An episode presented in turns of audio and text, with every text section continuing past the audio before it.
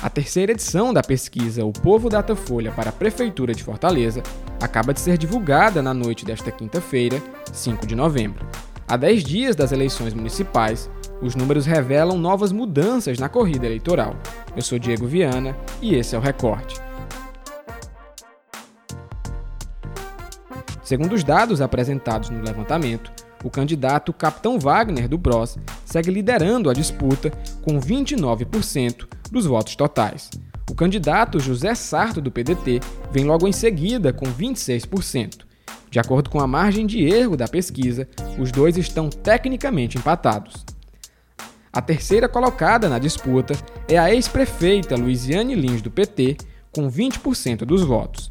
Pontuam também os candidatos Heitor Ferrer, do Solidariedade, com 7%, Célio Studert, do PV, com 5%, Renato Roseno, do PSOL, com 3%, e Heitor Freire, do PSL, com 2%. Os demais candidatos estão na margem de 1% ou não pontuaram. Brancos e nulos somam 8%. Não sabem ou não opinaram somam 3%. A pesquisa ouviu 868 pessoas entre os dias 4 e 5 de novembro. As entrevistas foram realizadas em 62 pontos da cidade, escolhidos de forma aleatória através de sorteio. A margem de erro é de 3 pontos percentuais para mais ou para menos, e o nível de confiança é de 95%. A pesquisa contratada pelo Povo está registrada no Tribunal Regional Eleitoral com o número 05 742-2020.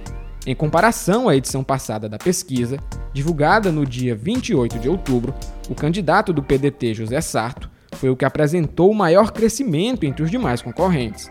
Na segunda edição da pesquisa, Sarto aparecia tecnicamente empatado com a ex-prefeita Luiziane Lins, enquanto Wagner liderava de forma isolada. Desta vez, o cenário é diferente. Sarto se descola da candidata do PT e entra na disputa pela liderança do pleito com o capitão Wagner. Um outro ponto analisado pela pesquisa é a rejeição dos três candidatos.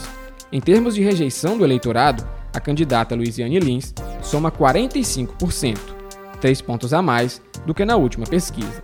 O candidato Capitão Wagner conta com 38% do índice de rejeição, quatro pontos a mais comparado à última pesquisa. Já o candidato José Sarto tem a rejeição de 32% do eleitorado, crescimento de dois pontos em relação ao último levantamento. O episódio de hoje do Recorte trouxe apenas dois cenários dessa pesquisa. Os próximos episódios vão trazer análises de colunistas e as projeções para o segundo turno. O recorte de hoje vai ficando por aqui e até a próxima.